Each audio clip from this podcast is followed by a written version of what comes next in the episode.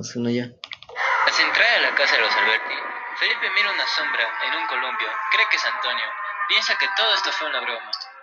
Voy a darle un verdadero susto a Antonio. Luego de ir hasta la sombra de Antonio, se da cuenta que no había nadie, se queda atontado. ¿Qué? No entiendo cómo pudo haberse escapado tan rápido.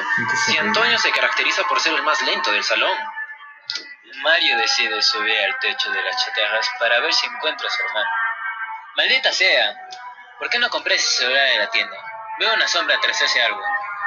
Ese árbol viejo debe de ser Felipe. Ni bien lo vea, le voy unas buenas patadas en el trasero. No, porque, pero esto, pero ¿qué es esto? Es Antonio, ya está.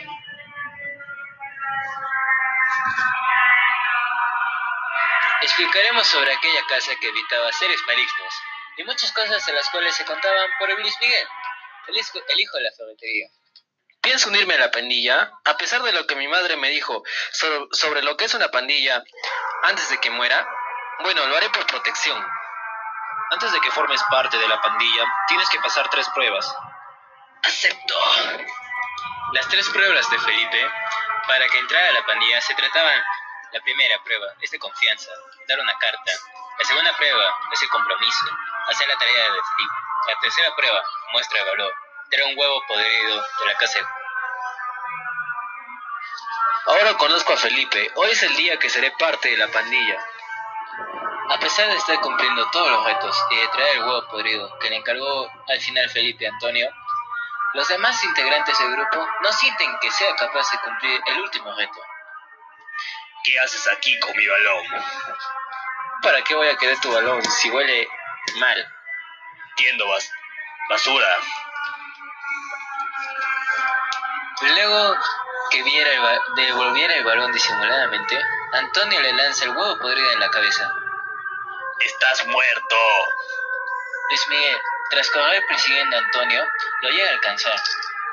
No me rendiré a semejante basura. Vas a morir aquí mismo. Tras creer que este sería el final de Antonio, llega la pandilla y le empiezan a pegar a... Lastimosamente, nadie es capaz de derribar a tremendo Hulk. Llega el profesor Jiménez, profesor de educación física, y también el profesor Ruiz de lengua española, y les dicen, ¿pero qué están haciendo? ¿Dónde estará Antonio? He vuelto a mis medicamentos y no sé cómo sentirme al respecto. Lo necesito. Te contaré un poco sobre la historia de aquella casa de los Alberti. Todo empezó gracias a la gracia de César, en un juego donde todo el dinero que ganó construyó una casa y tuvo hijos con, Ai- con Aida.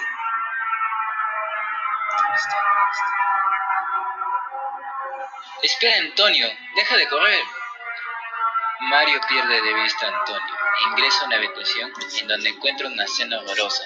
¿Qué demonios es esto?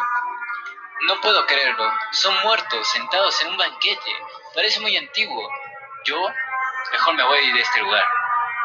Al momento de llegar al final del pasillo, Mario se percató de que había unas escaleras que lo llevaban a otra habitación de abajo, en donde había Felipe y Antonio force- forcejeando. No puede ser.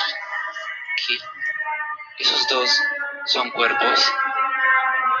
No puede ser, dime que no son de verdad. Así es. De estos dos cuerpos se alimentaba Luis Alberti. Pero ya no lo más Salara. Lárgate de aquí, niño. Este no es un lugar para ti. Entonces, Felipe se fue a la dirección que le dijo el brujo. Pero al momento que quiso ver de nuevo al brujo, ya habían desaparecido los dos cuerpos. ¿Qué? Anciano, ¿qué hiciste con los dos cuerpos? Niño, tuve una pelea ancestral con estos docentes. Hace mucho tiempo me había enfrentado a dos malignos hace años. Pero este es diferente. Luis Alberti es mucho más poderoso. En ese momento llega Francis, el padre de Mario y Felipe, con la esperanza de encontrar a sus hijos.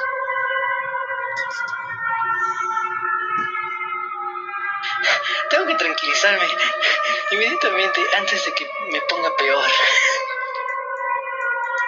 Debo llamar a Felipe y Mario para saber qué están haciendo. Mi sueño fue igual que el de aquella vez y no quiero que suceda lo mismo o algo peor. Creo que llamaré a Francis para ver si sabe algo de los niños. No contesta. Creo que iré inmediatamente a casa del Alberti. Algo me dice que ellos están allí. Cuando llegan al lugar, se percata que los amigos de Felipe se encontraban en ese lugar, en donde estos se van de ahí a verlo. No puedo abrir los ojos. Estás a barricadas. Dios, por favor, ayúdame que no le pase nada a mis hijos. Te lo suplico. ¿Dónde se encontrará Antonio? Se supone que está... Ay, puede ser. Mi pierna me duele bastante. No sé qué hacer. ¡Ayuda! Aquí. Debo de escalarlas. Tal vez me lleven a algún lugar fuera de aquí. Voy a descansar. Me duele bastante mi pierna. ¿Eh? ¿Quién anda ahí? Estaba frente a Antonio, y eso le provocó un, un sentimiento de alivio. Antonio, qué sorpresa me diste. ¿En dónde estabas? ¿Qué te pasó? ¿Por qué tienes ese aspecto? Antonio lo ignoró, dando a entender a Felipe que su amigo de allí no parecía en verdad. Antonio, ¿qué pasó? Contéstame. Antonio se acercó lentamente hacia Felipe y lo comenzó a estrangular. Pero Mario inmediatamente accionó y lo separó. Antonio, estás loco.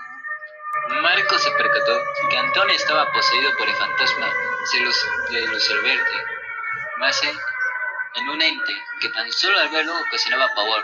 Antonio dejó de ser el mismo. Hijo, Mario. Ya. Papá, papá, ayúdame. Ponte detrás de mí, Mario. Papá, es Antonio. Creo que está poseído por, por algo, no lo sé. ¿Eres tú acaso el fantasma de Luz Alberti poseído en el cuerpo de este muchacho? No me importa quién seas, amigo. Lo único que quiero es llevarme a mis hijos de aquí. ¡Muerte! ¿Ves lo que te comenté, papá? Está poseído por algo. En ese momento de persecución, Francis y Mario se encontraron con el brujo y Felipe. Antonio, déjalo en paz. Y en ese momento Francis empujó bruscamente a Antonio para que todos pudieran agarrarlo y que el brujo haga su exorcismo y saque el demonio.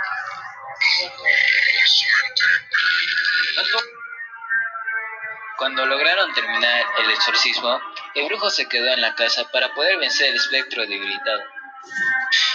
Hijos, por favor, no vayan a volver a entrar a esa casa, se lo suplico. Unas horas más tarde, salió el brujo victorioso.